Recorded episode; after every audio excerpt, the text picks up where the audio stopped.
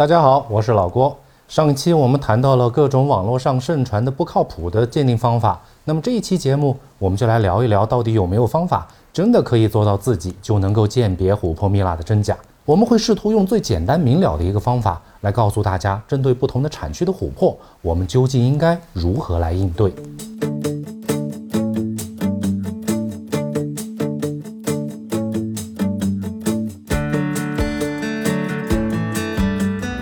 我们首先来讲市面上最常见的波罗的海的琥珀蜜蜡，珠宝市场里比较喜欢简称为海珀。海珀从上个世纪九十年代初进入中国市场之后，就一直备受人们的推崇，尤其以什么呢？鸡油黄这种曾经只有帝王才能够使用的颜色最为昂贵。那么我们下面呢，就好好的来说一说海珀，我们究竟能够如何应用一些简单的方法来进行鉴别。首先，我们要学会观察琥珀内部的一个纹理，特别是不透明的蜜蜡，就像这种类型的不透明的蜜蜡哈。既然不是人为的，那么就一定不会有人为干扰过的痕迹。这其实就是我们在观察琥珀蜜蜡的纹理之时，特别需要注意的地方。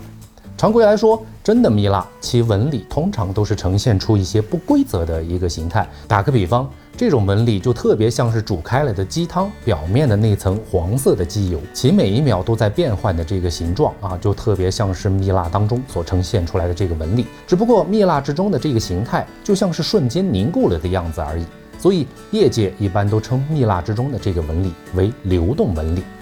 掌握了这一点，我们再来看几件假货，其纹理乍一看似乎也挺乱的，但在仔细观察之后，我们依然能够找到人工干预的一个痕迹。根据经验，我们总结出了几种形态啊，一种是搅拌纹理，第二种是羽毛状纹理。但凡出现了这两种纹理形态的琥珀蜜蜡，我们就要特别小心了。当然，世事无绝对，大自然之中产生出类似上述两种纹理的可能性其实并不是没有，只是极其低。所以，为了确保万无一失，我们还是需要结合其他的方法来进行辨别。这就是我们今天要讲的第二种方法——荧光观察法。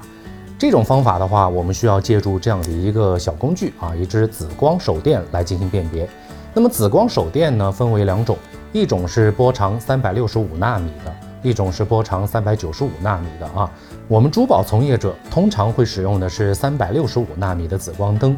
这种紫光灯有个好处，就是在照射没有荧光物质的物体的时候，它不会呈现出颜色；但在照射有荧光物质的物体的时候，它就会呈现出比较强的荧光反应。通过这样的一个特性，我们就能够使用这种工具来简单的辨别琥珀蜜蜡的一个真假。那么根据经验的话，真正的海珀，其荧光物质反射出来的颜色通常为淡黄色到蓝绿色的一个过渡，而假货则通常表现出深蓝色到蓝紫色的这样的一个过渡。这一点的话，就非常有助于我们来判断它的真假。我相信通过我们的讲解，您一定能够掌握这两种简单可靠的方法。下一期的话，我们会再来看一看截然不同的缅甸琥珀和多米尼加琥珀究竟应该如何来判断。